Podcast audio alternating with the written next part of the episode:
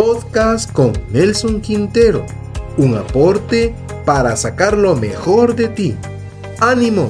¡Vamos!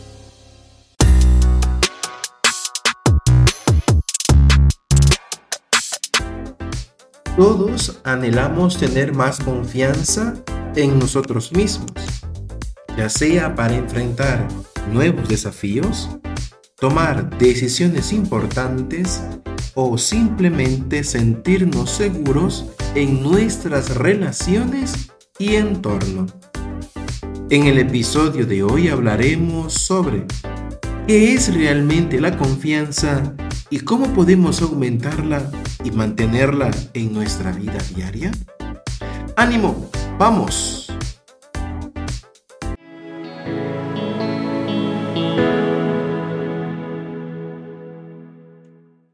La confianza es la base sobre la cual construimos nuestro crecimiento y desarrollo personal. Sin embargo, a menudo nos encontramos luchando con la falta de confianza en nosotros mismos, cual nos impide alcanzar nuestro potencial completo. Afortunadamente existen estrategias efectivas que podemos implementar para aumentar nuestra confianza y comenzar a vivir la vida que deseamos. Cuatro aspectos importantes que nos ayudarán. El primero, el autoconocimiento. El primer paso para aumentar la confianza es tener un profundo conocimiento de quiénes somos realmente reflexionar sobre nuestras fortalezas, debilidades, valores y metas nos permite comprender nuestras capacidades y limitaciones. Esta conciencia nos brinda una base sólida para construir nuestra confianza, ya que sabremos en qué áreas debemos trabajar y dónde podemos brillar. Por lo que de acuerdo con Navarro Marina, el autoconocimiento es la base de la autoestima, concepción que tenemos de nosotros mismos. De ahí la importancia del autoconocimiento para el desarrollo personal. En segundo lugar, estableciendo metas alcanzables. Fijar metas realistas y alcanzables es esencial para aumentar la confianza. Dividir grandes objetivos en pequeñas tareas nos permite ir progresando paso a paso, lo cual genera un sentido de logro y confianza en nuestras capacidades. Además, cada vez que cumplimos con una meta, nos demostramos a nosotros mismos que podemos confiar en nuestra capacidad para lograr lo que nos proponemos. De acuerdo con Duque Jonathan, sobre su estudio de orientación motivacional y la teoría de estableciendo metas, manifiesta que las metas proporcionan una visión de los objetivos que tenemos que alcanzar son una guía de lo que se pretende conseguir, marcan el horizonte y muestran la dirección, es decir, hacia dónde queremos ir. En tercer lugar, enfrentar miedos y tomar acción. Los miedos y la falta de confianza a menudo están conectados. Para aumentar nuestra confianza, Necesitamos desafiar y enfrentar nuestros miedos. Identifiquemos esos miedos que nos están frenando y tomemos pequeños pasos para superarlos.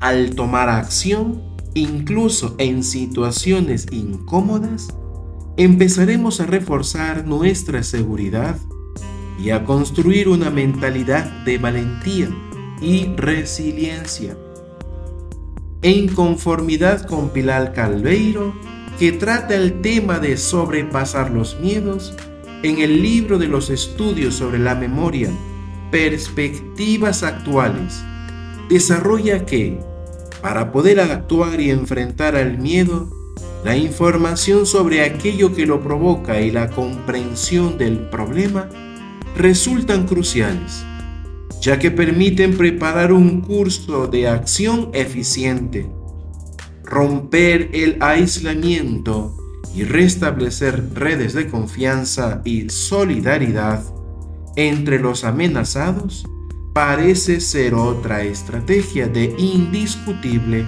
utilidad.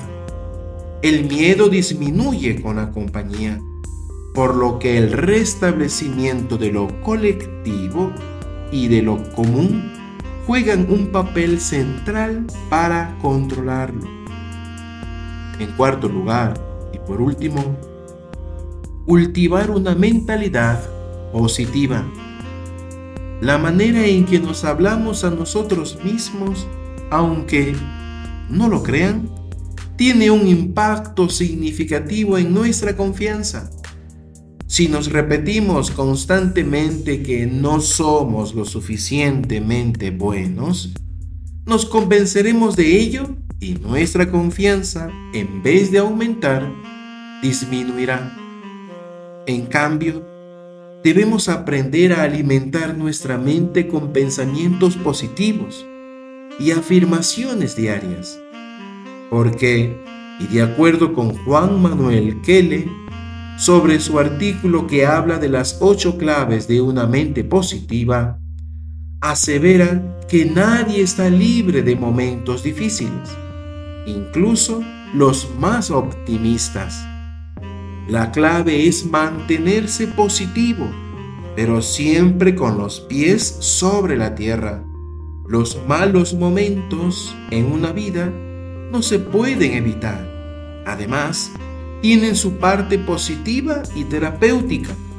Una vez superados, nos ayudan a valorar más los buenos. La clave de todo esto reside en aceptar cada cosa que te trae la vida como si lo hubieras elegido tú mismo. Ser resiliente. Lo realmente importante no es lo que sucede, sino cómo te enfrentas a ese evento. Por tanto, la práctica de la gratitud y el reconocimiento de nuestros logros también contribuyen a construir una mentalidad más positiva y, por ende, a aumentar nuestra confianza.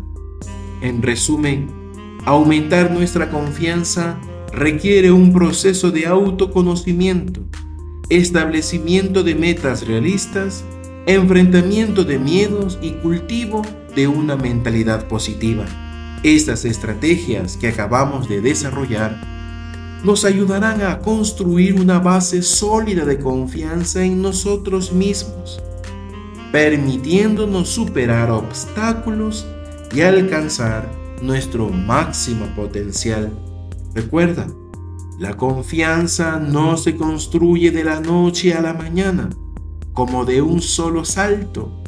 Es un viaje continuo de crecimiento y desarrollo personal a medida que practiquemos estas técnicas y las incorporemos en nuestra vida diaria, comenzaremos a experimentar una mayor confianza en cada área de nuestras vidas. Así que, adelante, desbloquea tu potencial y confía en ti mismo para conquistar tus sueños. Gracias por escuchar. En el siguiente episodio, hablaremos sobre cómo desarrollar una actitud positiva. ¡Ánimo! ¡Hasta pronto!